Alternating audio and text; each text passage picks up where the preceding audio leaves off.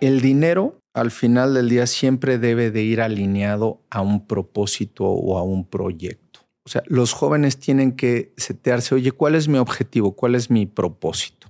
Oye, a ver, me quiero comprar una casa. Perfecto. Ese es tu propósito. Muy bien. ¿Qué implica comprarte una casa? Bueno, implica, pues, esto tengo que ir al banco, tengo que entender, tengo que buscar financiamiento. Y si tú ya tienes un propósito, también ese propósito te va a decir cuál es el tiempo que tú requieres para poder llegar a ese propósito. ¿Qué es lo que quieres hacer? Y el tema financiero es después es un facilitador, para que eso llegues y lo, y lo logres. Y siempre entendiendo los riesgos y lo que implica. Bienvenidos a Dimes y Billetes, un podcast de finanzas para nosotros los otros. Yo soy Maurice Dieck y juntos aprenderemos de dinero, inversiones y economía. Todo sencillito, con peras y manzanas. Prepárate, que este es el primer día de tu nueva vida financiera. 3, 2, 1. Comenzamos. Bienvenidos a otro episodio de Dimes y Billetes. Señoras y señores, estoy nada más y nada menos que en la Torre Scotiabank muy, pero muy emocionado de estar aquí platicando con nada más y nada menos que Adrián Otero, CEO de Scotiabank México. Adrián, qué gusto tenerte en Dime Si Maurice, es un gusto y gracias por inventarnos a este espacio en tu programa. Qué, qué gusto tenerte aquí, además en la coyuntura en la que nos encontramos como país y como momento económico. ¿Estás de acuerdo? O sea, creo que estamos viviendo tiempos bien interesantes. ¿Qué opinas tú? Totalmente. Creo que México por todo lo que está pasando en el mundo, estamos yendo en contra del ciclo de lo que vemos en el resto ah. de, de, las distintas naciones. ¿no? ¿Y por qué? Porque al final, cuando tú ves el país y lo que se está detonando hoy en día en temas de inversión, en la parte de la estabilidad económica que tenemos, pues nos va a ayudar muchísimo a tener una mucho mejor perspectiva. Y uno de los principales ejemplos, pues es de lo que todo el mundo está hablando hoy en día, ¿no?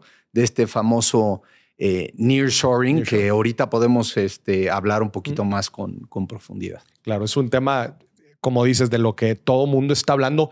Es una buena oportunidad para todos los mexicanos. esa es una de las preguntas que yo, que yo más me hago. O sea, ¿cómo el mexicano común y corriente, cómo la pequeña y mediana empresa pueden aprovechar, capitalizar esta oportunidad del nearshoring. Es una es un súper buena reflexión la que acabas de, hacer. Primero, a mí me gusta recapitular un poquito todo este tema de nearshoring. Ahora todo el mundo habla del nearshoring, ¿no? Pero, por ejemplo, nosotros como banco lo llevamos viendo desde prácticamente hace año y medio, ¿no? Y de hecho hemos tenido crecimientos muy importantes como banco relacionados al nearshoring. ¿Y por qué se detonó el nearshoring? ¿No? Y yo lo pongo muy sencillo. Con el COVID, el COVID cambió el mundo. Y realmente las empresas se dieron cuenta que se rompió esta cadena de, de, valor y de suministro, ¿no? ¿Y cómo se rompió? Cuando de repente la gente decía, oye, pues quiero mi colchón, quiero mi lavadora, quiero mi refrigerador, y no lo podían comprar. Claro. ¿Y qué pasó? Pues antes daban por hecho que el flete, ¿no? Cómo transportabas estos bienes, pues siempre iba a estar ahí, pero se dieron cuenta que no es así. Entonces todas las empresas empezaron a decir, oye, pues esto es un riesgo y realmente nosotros tenemos que seguir vendiendo porque tenemos que pagar sueldos, tenemos que seguir siendo, pues, oye, muy productivos. Entonces, una de las grandes reflexiones dijeron, tengo que estar mucho más cerca, de mi principal mercado. Y uno de esos principales mercados, pues obviamente, es Estados Unidos. Ese es el primero. El segundo, con todo lo que pasó en el COVID, se dieron cuenta que ahorita el mundo se está volviendo más de regiones. Y México es parte de una región que es Canadá, Estados Unidos y México. Que cuando tú combinas realmente el PIB o el Producto Interno Bruto de estos tres países, somos más grandes que la Unión Europea. Y la tercera es el capital humano. humano. Nosotros tenemos un bono demográfico. La edad promedio de las personas es 29 años. 29 años. Entonces, con la población que tenemos, gente tan inteligente, joven, capaz, echada para adelante, que quiere trabajar, pues tenemos esos tres factores. Entonces, cuando tú se los presentas a realmente esto por esta, a las empresas, pues es una súper, súper gran, gran, gran oportunidad. Y contestando específicamente, creo que para todas las empresas medianas, pues va a haber muchísimas oportunidades. ¿Por qué? Porque primero hablamos de las grandes inversiones, ¿no? Como las que se acaban de detonar de algunas empresas automotrices. Pero cuando eso lo empiezas a bajar, pues eso te va a generar empleo. Esa gente va a necesitar vivienda, va a necesitar construcción, va a necesitar alimentos, va a necesitar ropa, va a necesitar escuela. Entonces, de ahí se van a empezar a generar ecosistemas alternos para poder servir a toda esa gente y a toda esa empresa que va a trabajar ahí. Entonces ahí está la gran oportunidad porque es un detonante para el crecimiento económico. Un detonante importante. Oye, Adrián, ¿y cuál es el rol de la banca en todo este proceso? O sea, ustedes como banco, eh, ustedes proveen financiamiento, ustedes apoyan a empresas de todos tamaños, inclusive pues, también personas, pero ¿cuál es su rol? O sea, ¿cómo, cómo, cómo ustedes desde Scotiabank buscan meterse en todo este, en todo este eh, pues en todo esto que está sucediendo, obviamente, para lograr una mayor detonación? Yo lo resumo en una palabra. Tenemos que ser un facilitador. Ok. Al final del día, cuando llegas, una empresa o una persona, lo que necesita es servicios financieros. Nosotros somos una industria que es esencial. ¿Por qué? Porque al final del día manejo los recursos de las personas y las personas primero me depositan su confianza al estar conmigo. Entonces es una responsabilidad fiduciaria enorme, porque no es el dinero de la banca. Sí, claro. Es el dinero de las personas o de las empresas, ¿no? Es punto número uno. Entonces, cuando vienen estos grandes proyectos, pues nosotros tenemos que ser un facilitador desde el punto de vista, uno lo acabas de decir tú muy bien. Primero, financiamiento. Oye, ¿requieres alguna inversión, tema para construir la planta, este, maquinaria, el terreno, lo que vayas a hacer?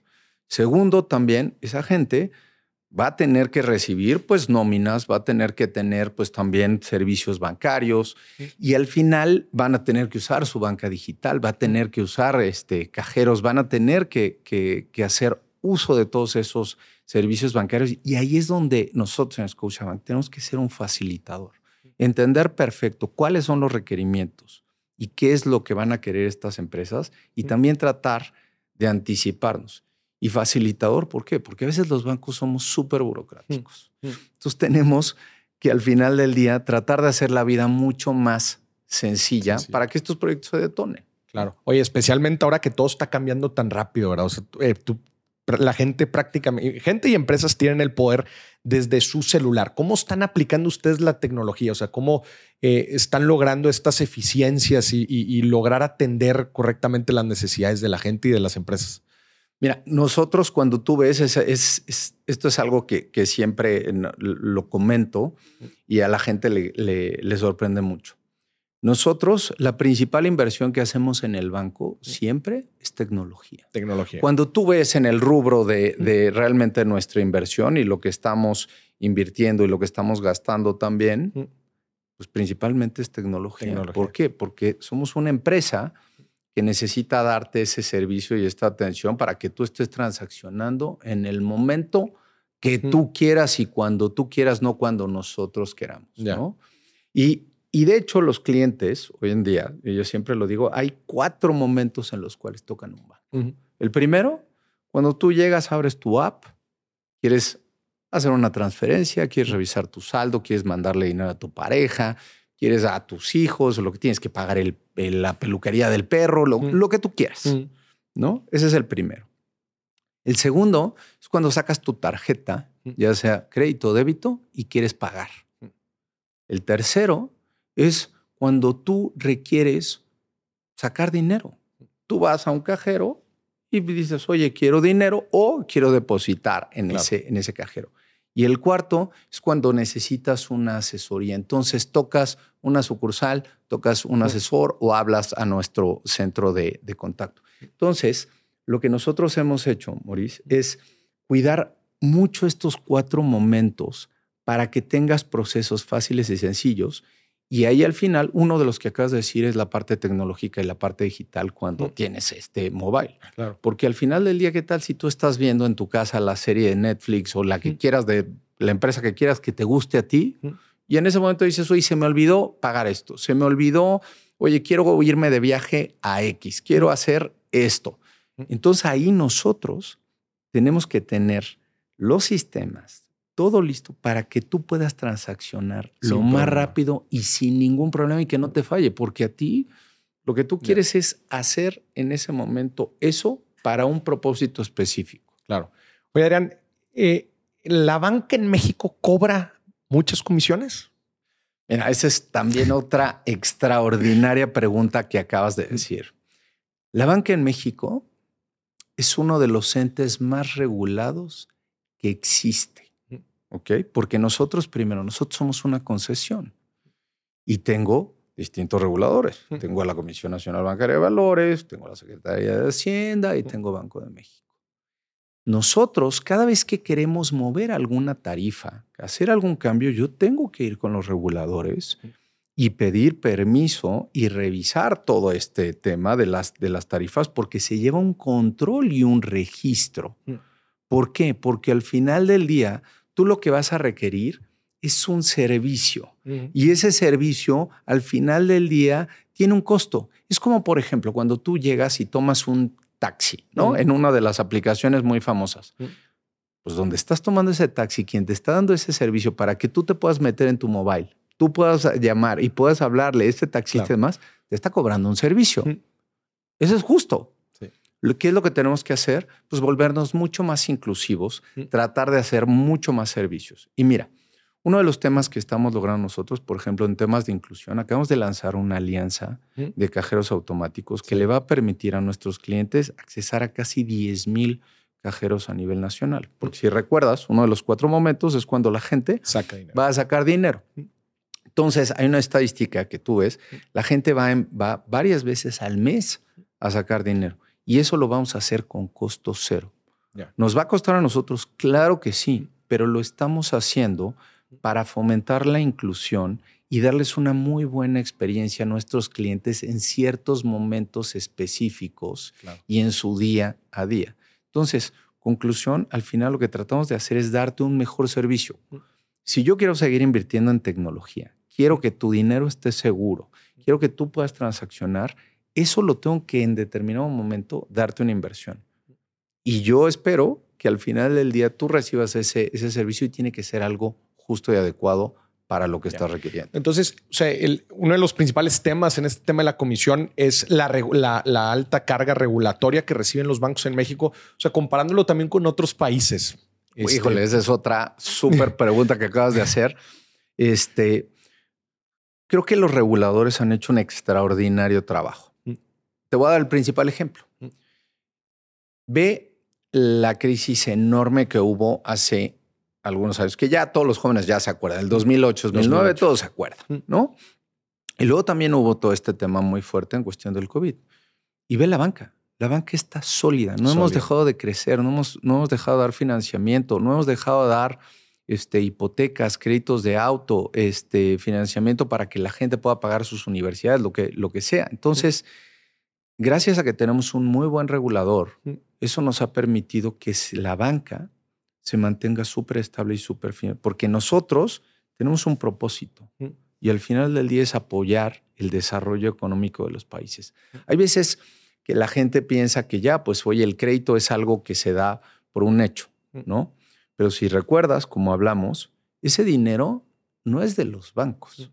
Ese dinero es de los ahorradores o de las empresas que nos depositan a nosotros y que nos están dando la confianza para que en determinado momento después nosotros podamos utilizarlos para préstamos, que es, préstamos tienen un, propósito. Entonces, yo creo que siempre hay oportunidades de ser mucho más simple y ser más lean en temas de regulación, pero creo que el regulador ha hecho un extraordinario trabajo y por eso tenemos la sostenibilidad de la banca que, hay, que hay hoy en día. Tú viste, en la pandemia nunca cerramos. ¿Quiénes fueron los primeros en apoyar mm. a todos los clientes? En la pandemia fueron, los bancos. Mm. Imagínate el esfuerzo mm. que fue para contactar a la gente, decirte, oye, este es tu apoyo, esto es lo que necesitas, entenderte. Fuimos los primeros en reaccionar, Maurice. ¿Y sabes por qué?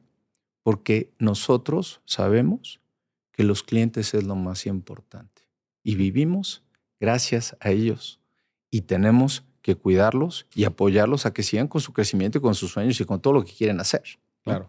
Oye, me imagino que dentro de sus eh, planeaciones estratégicas constantemente se están imaginando el banco del futuro. Me imagino que tú lo has de tener una visión ahí en tu cabeza, así en los autos voladores, pero en este caso los bancos, los bancos del futuro. ¿Cómo te imaginas a la gente interactuando con este intermediario financiero en el futuro?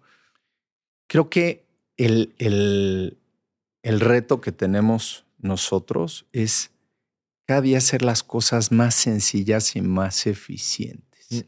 Y donde realmente la transaccionalidad se vuelva algo muy fácil. Mira, yo tengo una métrica, mm. ¿no? Por ejemplo, cuando cada vez que estamos en nuestra parte digital, entonces hablo con todo el equipo del tema digital, ¿no? Dicen, oye, vamos a lanzar este nuevo feature, ¿no? Entonces, bueno, pues este feature va a implicar que puedas hacer una transferencia o revisar algo de tu tarjeta. Le digo, ¿cuántos clics tengo que hacer? Mm. ¿Por qué? Porque al final del día tú vas midiendo, oye, mira, 10 clics, 15 clics, ¿en serio?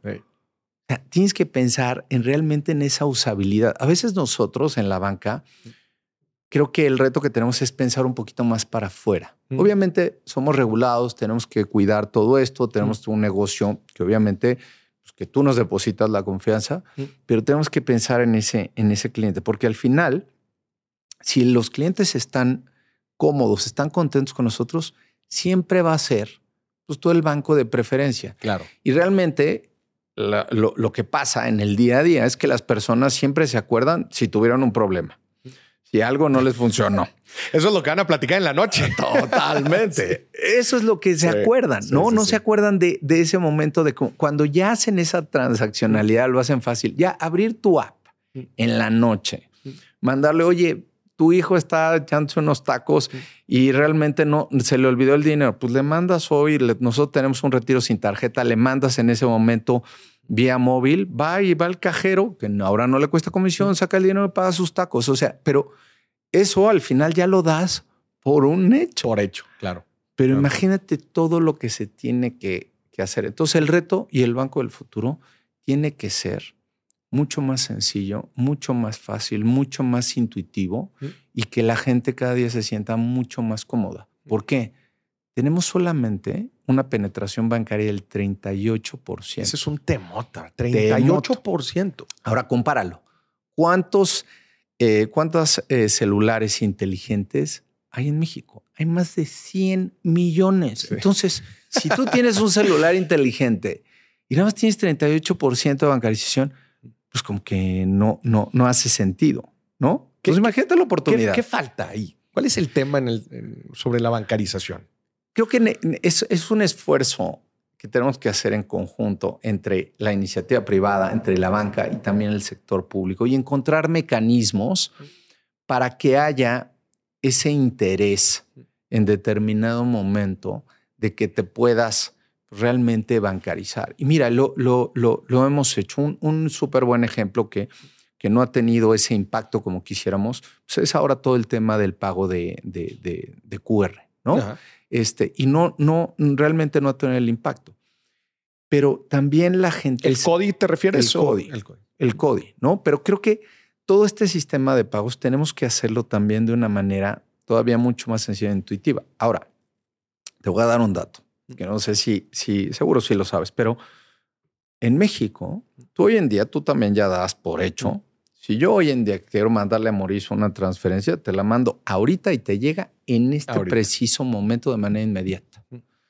Si tú lo haces en cualquiera de los dos países que te mencioné, que son parte del bloque, no es de manera inmediata. Se tarda 24 o 48 horas en llegar. Y si es fuera de ese país, no, hombre, ni te quiero decir. Tú sabes eso lo que ha tenido que desarrollarse el sistema de pago y la gente ya lo da como por, por, un hecho. Mm. Entonces creo que es una responsabilidad conjunta entre la iniciativa privada, mm. hacerlo fácil, intuitivo y rápido, pero también que haya los incentivos por parte de la iniciativa pública mm. para que todas estas empresas pues, se quieran también bancarizar. a ver, te voy a hacer una pregunta así medio, medio extraña, pero imagínate que te acaban de ser presidente de la República y tienes el mandato de decir, vamos a bancarizar a México. ¿Cuáles serían tres decisiones? O la primera decisión que tomarías para alinear y lograr que el país en un sexenio logre estar bancarizado. Y también que toda la gente tenga en realidad acceso a todos los productos y servicios financieros que ofrece la banca, ¿verdad? Este, todos puedan contar con un, con un buen seguro este, todos tengan acceso a un crédito hipotecario, además del Infonavit, etcétera. O sea, eh, llevar al país completo a un siguiente nivel financiero. ¿Qué harías? Hombre, la verdad que pregunta tan difícil me acabas, me acabas de hacer, pero me, me, me, encanta. Creo que el, el, el, camino se está haciendo. ¿no? Y ese ejemplo, cuando tú ves los datos de bancarización, pasamos de un 35 y estamos en un 38%. Y creo que cada día más se está logrando y subir, aunque hay países que ya llegan al 70, al 80% de nivel de bancarización. Es, es, increíble, ¿no? Ahora, al final, creo que va muy alineado a hacer todavía las cosas mucho más sencillas, ¿no? Mucho más sencillas y mucho más eficientes, ¿no? Eh, a los, economistas, todos los, los, jóvenes que están estudiando economía, hay un libro que es el Freakonomics, ¿no? Y la gente se mueve por incentivos, ¿sí o no? Incentivos. Al final del día es así de sencillo. Entonces tú ves, y si tú pones los incentivos correctos, la gente se va a mover.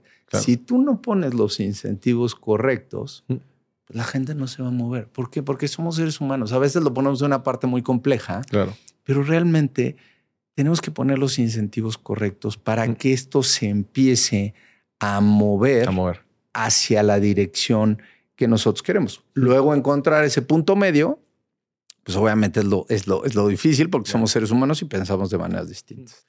Oye, no, interesante. Te voy a también echar unas preguntas así medio raras porque no siempre se tiene el privilegio de estar hablando con un CEO de un banco.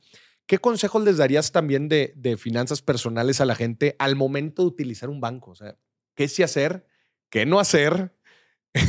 a ver, ¿qué opinas? Porque se habla mucho, se habla mucho, se dice, oye, no tengas tu lana parada, siempre hay que estarla invirtiendo, este, aguas cuando pagues tu tarjeta de crédito, etcétera, etcétera. ¿Qué consejo le darías tú a la gente? Esa es Súper buena pregunta. Eh, primero, que vean la institución en la cual van a depositar su confianza y sus recursos. Ese es el primero. Al final del día, como te decía, nosotros tenemos una responsabilidad fiduciaria. Llegan los jóvenes, llegan cualquier persona a las empresas y nos ponen su dinero. Tú imagínate la confianza, Maurice es como si yo llego hoy en día y te digo, ahí te va mi patrimonio y te lo doy todo. ¿A cuánta gente le confías tu cartera? Exacto. Entonces, pero eso a veces se nos olvida, ¿no? Entonces, el primer, el primer consejo es, oye, ver, ver la institución, qué tan sólida es, dónde está el posicionamiento. Digo, oye, hacer un poquito, y ahora con el Internet tú te metes rápido, lo ves y, oye, es súper rápido. El segundo, no hay, no hay una receta mágica. A mí a veces me da mucha risa, ¿no? Esa, esa receta mágica. Es, oye, ¿cómo gano más? ¿Cómo, cómo mm. puedo obtener más? ¿Cómo esto más? Siempre debes de obtener algo que en determinado momento te haga sentido conforme a cómo están las condiciones y las perspectivas del mercado. El tercero es nunca hagas algo que no entiendas. Mm. Nunca. Híjole, eso es fuerte. Nunca. y aplicaban todo en la vida, imagínate. Totalmente, porque al final del día uno se debe de sentir cómodo, ¿no? Y el último, yo te diría, nunca comprometas tus claves, nunca las des. Siempre mantén tu información de una manera muy segura. Que eso se dice muy fácil, pero realmente es un, es, es un tema y es parte de la educación financiera que nosotros estamos haciendo. Entonces, yo hoy en día, eh, ahora cuando tú lo ves, ¿no? Yo, yo, yo tengo tres hijos y, y tú ves pues, las redes sociales y realmente la conectividad que, tienes hoy en día. Pero ya se le hace a todo mundo muy fácil poner tu nombre, tu dirección, dónde vives. A lo loco. En todos lados. Oye, eso es un tema de información.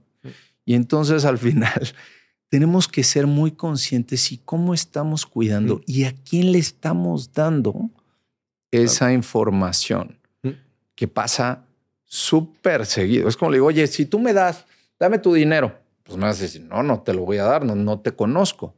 Y de repente nos encontramos que hay gente que dice, oye, dame tus claves y dan las claves. No puede ser. Claro. Entonces, yo te diría que esos serían los, los, los, los puntos también muy importantes. ¿Cuál es el mejor consejo de dinero que le podrías dar a la gente? Yo creo que el mejor consejo es que el dinero al final del día siempre debe de ir alineado a un propósito o a un proyecto. Ok. Ok. Y al final del día, como O sea, los jóvenes tienen que setearse, oye, ¿cuál es mi objetivo? ¿Cuál es mi propósito? Un ejemplo clarísimo. Oye, a ver, me quiero comprar una casa. Perfecto. Ese es tu propósito. Muy bien. ¿Qué implica comprarte una casa? Bueno, implica, pues esto tengo que ir al banco, tengo que entender, tengo que buscar financiamiento. Y si tú ya tienes un propósito, también ese propósito te va a decir cuál es el tiempo que tú requieres para poder llegar a ese propósito. Y entonces cuando tú ya tienes esa claridad, te va a poder permitir tomar ya las decisiones entonces financieras para poder llegar a ese propósito. Un claro ejemplo. Si tú vas a comprar una casa, no te puedes financiar con una tarjeta de crédito. Claro. Totalmente. Si tú vas a un viaje y de repente vas de fin de semana y te quieres pues, echar unas chelas, lo que sea, bueno, pues ahí sí, las pagas con la tarjeta y no pasa absolutamente nada porque sabes que vas a tener tu quincena o tus ingresos y lo pagas. Pero una casa no es así. Una casa va a tener un periodo de tiempo. Entonces, lo primero yo siempre digo, vean el propósito, ¿qué es lo que quieres hacer? Y el tema financiero es después es un facilitador, para que eso llegues y lo, y lo logres. Y siempre entendiendo los riesgos y lo que implica. Claro. ¿En qué te gusta invertir, Adrián? Mira, yo la verdad es que por mi trabajo mm. y como estamos súper regulados, eh, yo soy bastante aburrido y invierto en dos cosas. A ver en la parte de inmuebles y en la parte de renta fija. ¿Por qué? Porque no tengo tiempo, no me da tiempo de estar pensando y ver qué haciendo demás. Entonces, mi perfil es agarrar y decir, oye, yo agarro y digo, perfecto, quiero inmuebles. ¿Por qué? Porque los inmuebles son ladrillos, se ven, funcionan, ¿no? Ahí los tienes, son medio líquidos, ¿no? Pero te dan paz y tranquilidad. Perfecto. Y la renta fija, porque te da certeza. Mira, una, uno de los temas que me enseñó una doctora en psicología, este, que veo todos los días en mi casa, me dijo uno de los temas que les gusta a los seres humanos y siempre nos olvida, es que todos necesitamos certeza. Certeza. Y entonces al final del día, cuando tú piensas también en esas inversiones y hablando, y es lo que también logramos en Scotiabank, es, oye, busca a esas personas, velas, pero entiende qué es lo que buscan porque también les tienes que dar certeza. Hay gente que dice, oye, pues a mí me interesa no tener esta claridad tal vez en este periodo de tiempo, pero todo temprano te lo van a requerir. Claro. ¿Cómo tomas decisiones en el banco, hablando en el tema de certeza? En un ambiente con una guerra en Ucrania, con Rusia, en unos temas de alta inflación, en temas de no se sabe si viene una recesión o no. En un mundo tan cambiante como el que estamos ahorita, ¿cómo le haces para tomar decisiones y tener un poco de certeza en lo que estás diciendo. Se habla mucho de tomar riesgos calculados y aprende a tomar riesgos calculados y haz tus análisis, haz tus proyecciones. Pero lo que nos ha dicho estos últimos tres años y pues me atrevo a decir que últimos 15 años es que las grandes eventualidades que cambian el rumbo del mundo son muy poco predecibles. ¿Cómo le haces para tomar decisiones no teniendo todos los pelos de la burra en la mano. Mira, hay, hubo un ejemplo eh, extraordinario que fue con, cuando pasó el COVID y luego salimos del COVID y luego salió lo de la guerra que estás, que, que estás diciendo. Para mí, lo primero y el éxito es rodearte del mejor talento posible que hay. El talento y el capital humano es el activo más importante que tenemos en Scotiabank. Y estoy orgullosísimo de las personas y de lo que hacemos. Entonces, primero es asegurarte que tienes ese mejor talento y capital humano. ¿Por qué? Porque no sabes cuándo lo vas a necesitar. Ese es el primero. La segunda es escucha ese talento. Rodéate y vamos a tomar esas decisiones y eso no implica, oye, socializa las decisiones. No, porque al final del día es parte de la responsabilidad que, que tienes. Tienes la última palabra. Pero lo que sí tienes que hacer es rodearte de ese talento para poder ver distintos ángulos diversos. Aquí, por ejemplo, te voy a decir hoy, pensando, la diversidad es uno de los temas más relevantes para la toma de decisiones Está comprobado que unas de las empresas que tienen mejor retornos son los que tienen equipos diversos.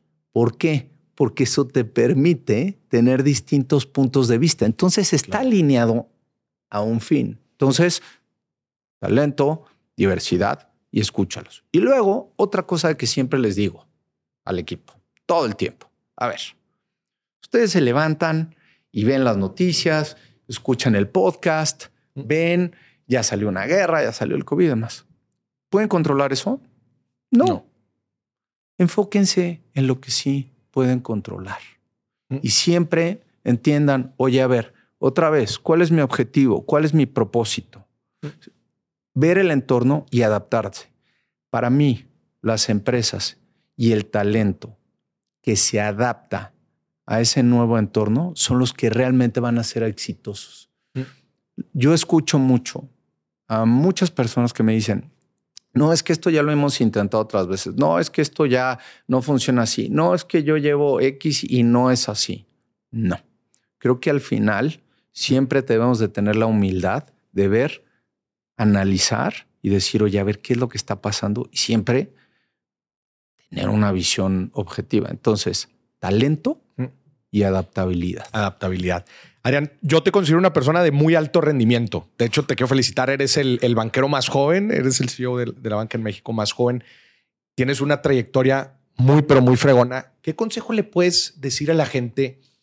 Eh, oye, a ver, Estamos platicando aquí con el CEO de uno de los, de los bancos más grandes en México que quisieran tener una carrera profesional así de exitosa y que probablemente van empezando en universidad o están por escoger su primer trabajo y dicen, madre, ni en, mis sueños más locos, ¿verdad? Podría llegar a donde está Adrián ahorita. ¿Qué le recomendarías? ¿Qué te sirvió a ti? A mí creo que hay un, hay, hay un tema que a mí me gusta mucho platicar con, con, la gente joven. Eh, y va alineado otra vez a enfocarse a los temas que tú puedes controlar. ¿No? Y que tú puedes hacer. Entonces, el primer, el primer mensaje es, oye, siempre tienes que dar un poquito más. Ok. De lo que tú puedes hacer, siempre da un poquito más, un extra más. De lo que se espera. De lo que se espera de ti.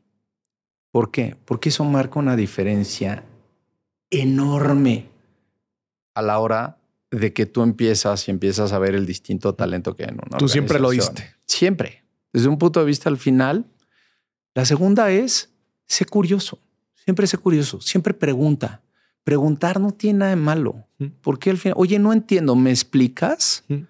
Creo que ese tema de la curiosidad siempre debe de tener, pues obviamente esa parte. La tercera, sé confiable. Y como dicen los americanos, reliable. Mm. ¿En qué sentido? En que en determinado momento, oye, tú dices, yo me voy a encargar de hacer esto y lo haces. Mm. Y lo cumples y ejecutas. Mm. El cuarto, siempre trabaja en equipo. Hay un equipo, distintas personas, todos tenemos nuestro rol. A veces siempre nos preocupamos, no, yo quiero salir más en la foto, no, tú, no. El liderazgo siempre es flexible, movible y tienes que adaptar y siempre trabajar en, en, equipo. Y el último, mantén un balance en tu vida profesional, en tu vida personal mm. y mantente con buenos hábitos, porque al final pues siempre es un, es un esfuerzo que hay que, estar, que hay que estar haciendo ahí todo el tiempo, porque no hay receta secreta sea, al final creo que es un tema de que todos somos seres humanos, todos tenemos las mismas oportunidades, ¿no? Pensando que estudiaste, que hiciste y demás. Este, y al final, pues, si haces eso, la verdad es que son cosas que a mí en lo personal este, me han funcionado. Y yo veo y, y leo y escucho a gente muy inteligente eh, y que admiro y digo, wow, es que todo esto es un tema de disciplina y trabajo en equipo y balance, porque pues, el balance también, el personal familiar es importantísimo. Claro. Oye, estamos viviendo tiempos de mucha innovación tecnológica y la industria financiera, pues claramente lo has estado platicando bastante. Criptos, criptomonedas, finanzas descentralizadas, todo el tema fintech que platicamos ahorita también, este, monedas digitales de los bancos centrales. ¿Cuál es tu opinión sobre toda esta tecnología y cómo los bancos lo podrían aprovechar para, para, para proveer productos y servicios? Creo que la tecnología, como hablábamos hace rato, es uno de los puntos más importantes para el sistema financiero y para nosotros. Te voy a dar un ejemplo. Nosotros hace dos años cambiamos todo el core bancario del banco. El core bancario, vamos a ponerlo así, es el motor de un coche. Ok. Ok. Entonces, si tú tienes un buen motor, pues si vas a llegar, a, quieres llegar a X lado, pues vas a llegar perfecto. Si no tienes un buen motor, pues no vas a llegar.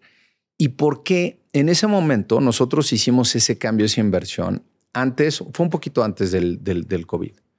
Si nosotros no hubiéramos aprovechado ese cambio tecnológico y todos estos temas, nos hubiera costado mucho trabajo aguantar el incremento en transaccionalidad que hubo porque la gente empezó a transaccionar mm. mucho más. Nosotros, para darte datos, hemos crecido más de 200% en transferencias. Gracias a que tenemos esa modernidad y esa tecnología, esa mm. nueva tecnología, pues podemos aguantar toda esa transaccionalidad y que los clientes no sufran. Entonces, aterrizando un poco el tema de la, de la pregunta es, creo que siempre tenemos que estar abiertos y estar escuchando y estar viendo lo que está haciendo las fintech, mm. las nuevas tecnologías y aprender de ellos. Ser humildes, otra vez, ver, rodearse de gente que en determinado momento está viendo cosas distintas a lo que nosotros estamos viendo. Por ejemplo, un buen tema es el tema de las cripto. Mm. ¿Ok? A mí, las yo no invierto en cripto, mm. pero que sí creo que la tecnología que hay detrás del cripto mm. es extraordinaria. Yo nunca invertiría en cripto porque no la entiendo. Y al final del día, para mí, oye, algo que no tiene una garantía, un recurso, pero al final yo no pienso en eso, pienso en que en determinado momento, oye, ¿qué tecnología y la innovación y cómo puedes hacer el cambio de un lugar a otro? Eso está interesantísimo. Entonces, la reflexión para nosotros y lo que estamos haciendo en Scotiabank es mucho. Primero, estar atrayendo mucho talento, mucho talento joven que está relacionado con eso y estarnos actualizando constantemente para que entendamos cuáles son las nuevas tecnologías que vienen, porque esto está cambiando radicalmente, ¿no? Y tenemos que aprender de, de, ellos, ¿no? ¿De dónde te llenas de contenido? ¿Qué lees? ¿A quién ves? ¿A dónde vas? Me gustaría saber eso. Eh, al final de cuentas, el que, el que deja de aprender se estanca. ¿En qué aprendes tú? Mira, te voy a, te voy a compartir. Todos los días yo me levanto muy temprano. ¿A qué horas? A las 5 de la mañana. 5 M todos los días. Todos los días. ¿Y qué es lo primero que hago? Mm. Primero escucho un podcast mm. en lo que voy y me sirvo mi primer café. Además de dime si billetes, ¿cuál otro podcast escuchas? El de Financial Times. Financial Times. Entonces llego, me conecto mm.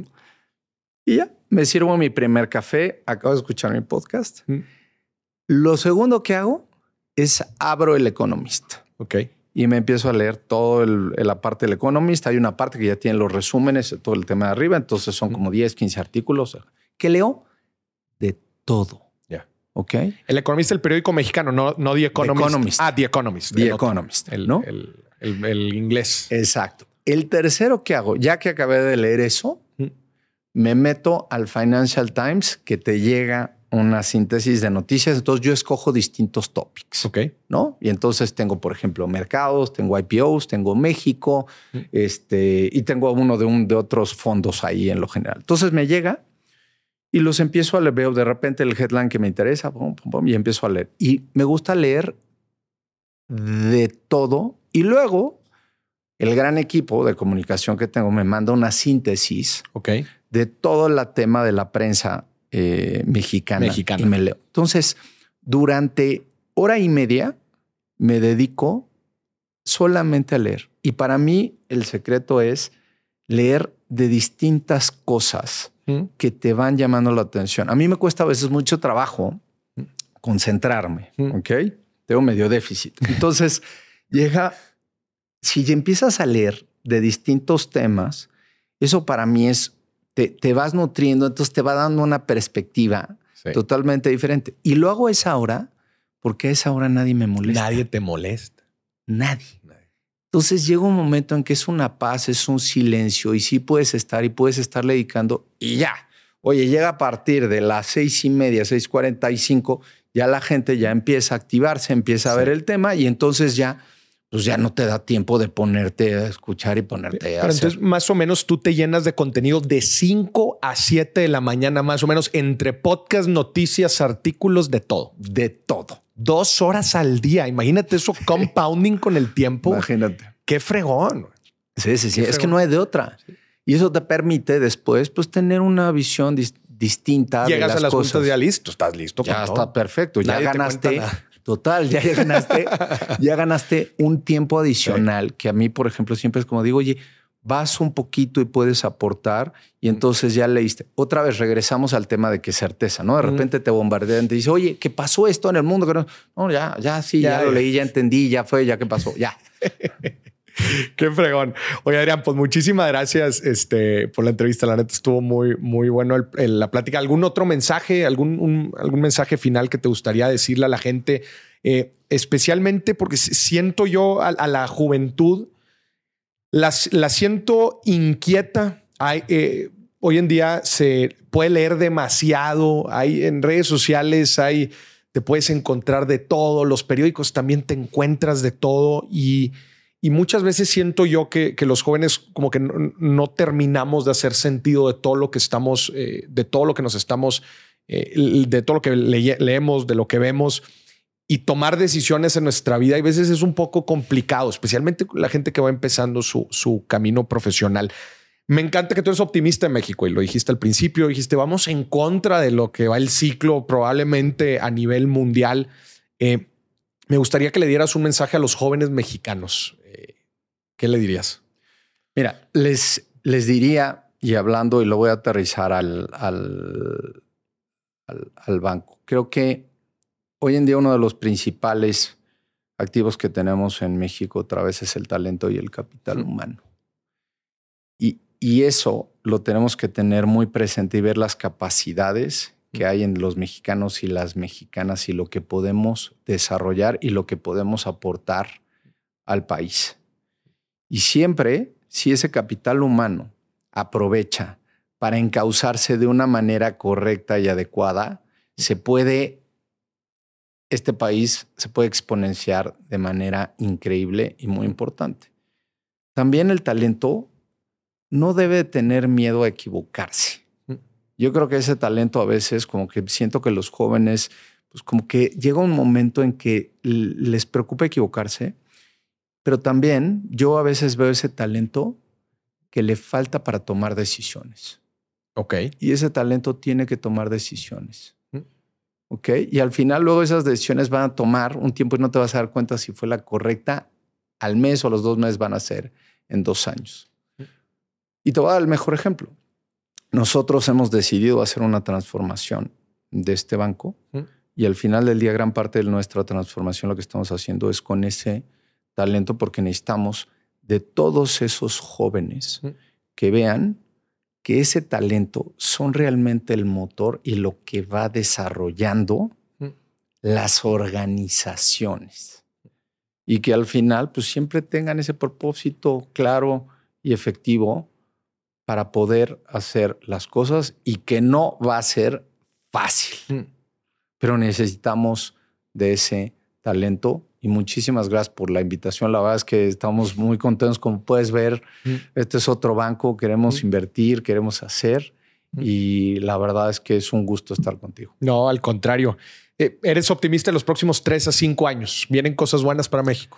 Vienen cosas muy buenas. Yo soy, como dicen los americanos, cautiously optimistic. ¿ok? ¿Por qué? Porque al final del día no todo es verde siempre hay amarillos y siempre de repente hay ámbares. Pero creo que hoy hay más verdes. Mm. Y hablamos de todos estos temas de la oportunidad, mm. de la inversión, del nivel de endeudamiento que tiene en este país, de nuestro bono demográfico. Somos parte de un bloque. Te voy a dar un, tema para que, mm. para, que, para que te lo lleves. Mira, hoy México exporta 450 billones de dólares a Estados Unidos y tenemos una participación de aproximadamente entre el 14 y el 15% del total de las importaciones de Estados Unidos. Estados Unidos. China exporta a Estados Unidos 550 billones. ¿Ok? Y es el principal socio comercial hoy en día. Hay analistas desde el Banco Mundial, algunas corredurías que estiman que la oportunidad que puede haber en todo este tema de la proximidad del nearshoring podría tener un impacto entre 70 y 200 billones de dólares de exportaciones adicionales. Si eso llega a pasar, México va a ser el principal socio comercial que hay. Y eso nos va a traer inversión, desarrollo, infraestructura, talento, crecimiento, mejores empleos, mejores salarios, muchísimas oportunidades para todo. Y eso está a la vuelta de la esquina. Pero esos, esos 200 billones, o sea, de transferencias de lo que exportaba China y que ahora las podría exportar México o adicionales. De la inversión que va a llegar a México, todas las plantas, todo lo que se está poniendo, puede haber incrementos. Incremento. Adicionales de todo lo que se exporta. Estás hablando de un incremento del 50%. Es, un es una locura. Y eso y está distribuido en distintas industrias. ¿Qué es lo que pasa? Que, oye, ¿Hay que trabajar muchísimo? Sí. Nosotros en la industria tenemos que ser un facilitador. Claro. La iniciativa pública también tiene sus retos. Tiene Todos tenemos nuestros retos. Pero hoy en día yo veo, tenemos hoy el capital humano, tenemos el talento, tenemos la inversión, ve el país, ve el clima, los recursos naturales, todo lo que te... Hoy sí tenemos temas de seguridad, hoy hay, hay otras cosas, ¿no? Tampoco no las podemos obviar. Claro. Pero hay una oportunidad enorme. Entonces, ahí están los datos. No es lo que decimos nosotros. Ahí están los datos y esa es una oportunidad enorme que tenemos que aprovechar. Imagínate si logramos capturar esto. Te voy a dar otro dato. México es el 26% del total de las importaciones de alimentos de Estados Unidos. Eso quiere decir que de cada 10 cosas que, con las que se alimentan los estadounidenses o las estadounidenses, tres vienen de este vienen acá.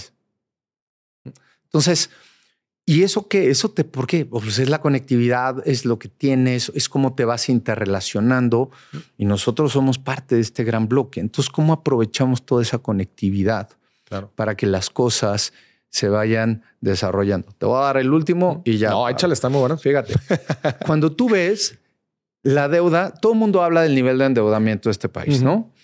Pero el gobierno ha hecho un extraordinario trabajo en cuanto a mantener la disciplina fiscal. Si el juez no dio ni un subsidio. Y eso cuando tú nos comparas en nivel de deuda sobre el PIB, que es muy fácil. ¿Cuánta deuda tienes? contra cuántos ingresos estás haciendo, ¿no? Porque un país, es como, ponlo con una empresa. Claro, o es como una persona que tu nivel de endeudamiento. Haz de cuenta el salario que recibes, el ingreso que recibirías. Exactamente ese mm. el mejor ejemplo, Mauricio. Entonces, Realmente nuestro nivel de endeudamiento, cuando lo comparas con otros países, que hoy estamos sobre niveles de 50%, 50%. Aproximadamente 50%. Pero te voy a dar un dato. Esta deuda se divide en dos. Deuda interna, que es lo que emites en CETES, en bonos y demás. Y la otra es deuda externa, que es lo que emites en los mercados internacionales. Hoy el Banco de México tiene la misma cantidad de reservas de lo que debe México de manera internacional. Ok. Pero se lo hacen dólares. Correcto. Entonces, ¿cuál es el de deuda internacional? ¿Por qué no nos debe? Al final del día, la deuda interna no la pongo porque la deuda interna normalmente está en los fondos de pensiones, en las afores, en los temas, en los mexicanos y te da la solvencia de un país. Ya. Y todo esto juega a favor de México y por eso también pues, da mucha certidumbre a que haya más inversión extranjera en el país, a que también se animen a invertir en el país los nacionales, ¿no? Que ese también es un tema bien interesante, ¿no? O sea, eh, eh, allá hay un tema, no, creo que ya nos estamos hablando un poquito más, pero a ver, ¿qué opinas tú de la inversión privada en México? Creo que Mira, nosotros en Scotiabank nunca hemos dejado de invertir. Mm. Y como te decía, si no hubiéramos invertido y no hubiéramos hecho todo eso, mm. no hubiéramos estado tan listos y preparados para esta gran oportunidad. Ya tenemos sistemas nuevos, he invertido mm. en banca privada, en mercados, se ha traído súper talento. O sea, estamos nueva sede, renovando sucursales, todo, banca digital. estamos listos. O sea, lo único que tenemos que hacer es aprovechar. Creo que la iniciativa privada debe de ver que los proyectos toman tiempo mm. y las decisiones se deben de tomar con un periodo de tiempo. Si tú llegas, llegaras y dices, oye, ahora voy a invertir en una planta, pues esa planta va a estar lista en tres años. Entonces tenemos que tener una visión un poquito más de mediano y largo plazo y a veces las cosas las queremos súper sencillas y súper fáciles. Entonces, para mí el mensaje es, oigan, realmente tenemos que tomar decisiones no de lo que va a pasar en un mes, en dos meses. Tenemos que estar tomando decisiones en cinco, en diez y en 20 años. Mm. Porque si le estás apostando nada más al corto plazo y tú lo quieres rápido, sencillo, parece, parecerían jóvenes, ¿no? Entonces parece rápido, sencillo, pues no va a salir. Porque ¿qué buscan? ¿Quieres, no, quieres todo certeza. No, no, no, no, no va a haber todo verde. No hay mm. forma. Entonces yo creo que esa es la parte que nosotros hemos trabajado muchísimo mm. para tratar de tener esta, esta visión objetiva y nosotros somos el mejor ejemplo que, que hay. Qué fregón. Gente, pues ya estuve escuchando las oportunidades que están ahorita a la, vuelta de la esquina y cómo las podemos capitalizar. Adrián, qué fregón que nos estuviste acompañando. Gracias por toda esta camita. No, Maurice, me encantó. Gracias por la invitación, de ver. Y a todos los que nos estuvieron viendo y escuchando, esto fue otro episodio de Dimes y Billetes. Hasta la próxima.